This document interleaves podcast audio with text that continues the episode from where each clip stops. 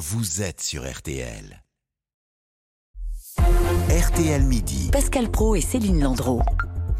Pierre Palmade avait pris de la cocaïne avant de prendre le volant. C'est l'une des rares certitudes sur les circonstances de l'accident entre la voiture de l'humoriste et le véhicule qui arrivait en sens inverse vendredi soir sur une route de, de Seine-et-Marne. La cocaïne, drogue des stars hier, très répandue aujourd'hui. Bonjour Virginie Garin. Bonjour. D'abord, un, un petit rappel. Quand on parle de cocaïne, de quoi parle-t-on exactement? C'est la feuille de coca, donc la plante qui est cultivée surtout en Colombie, dont on extrait une substance qui est réduite en poudre blanche et qui est sniffée. Certains la prennent en injection, c'est plus rare. Ou encore, on peut la fumer dans une sorte de pipe. C'est le crack. C'est un mélange de cocaïne coupé avec du bicarbonate de soude ou de l'ammoniac. Et ça produit quels effets? Alors, le but, c'est de ressentir très vite une, une forte excitation euh, psychique ou sexuelle. Les consommateurs l'appellent le flash. On se sent très fort. En sniffant de la poudre, le- le flash arrive au bout de 3 minutes. Avec le crack, c'est quelques secondes seulement. Mais on redescend aussi très vite. hein. On se retrouve dans un état quasi dépressif avec une envie irrépressible de reconsommer. Alors, juste après la prise, la réalité est déformée. Les réflexes, la vision sont altérés. Et puis, ça peut aller jusqu'à l'AVC, l'hypertension et même la mort. Euh, il peut y avoir des décès par overdose qui sont souvent liés à un mélange d'alcool ou d'autres stupéfiants. Euh, Virginie, longtemps, la, la cocaïne a été considérée comme la drogue des stars. C'est toujours le cas?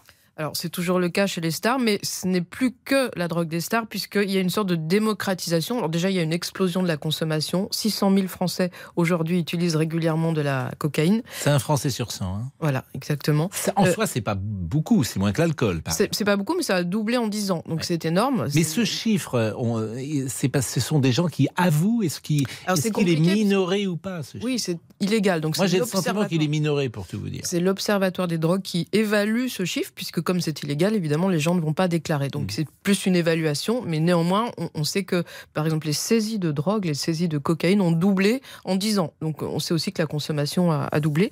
Euh, et puis, euh, la, la cocaïne, effectivement, touche maintenant tous les milieux. Avant, on, on savait qu'il y avait des, des métiers stressants, par exemple les traders qui prenaient de la cocaïne.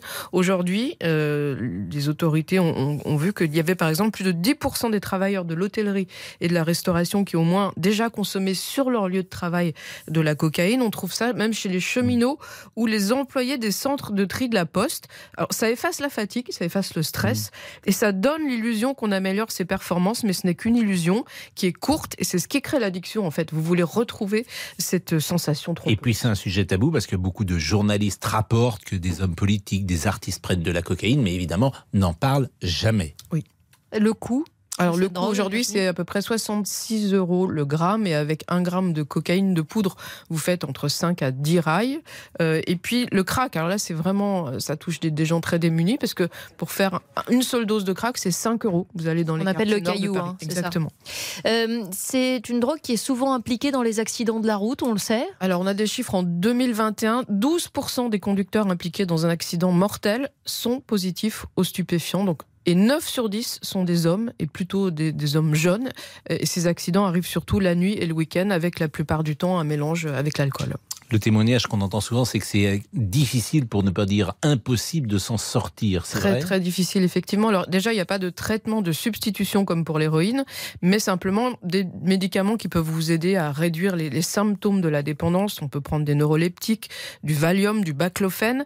Euh, il faut suivre une psychothérapie, ça c'est aussi indispensable. Mais il est vraiment difficile de s'en sortir alors qu'on devient au contraire très très vite dépendant.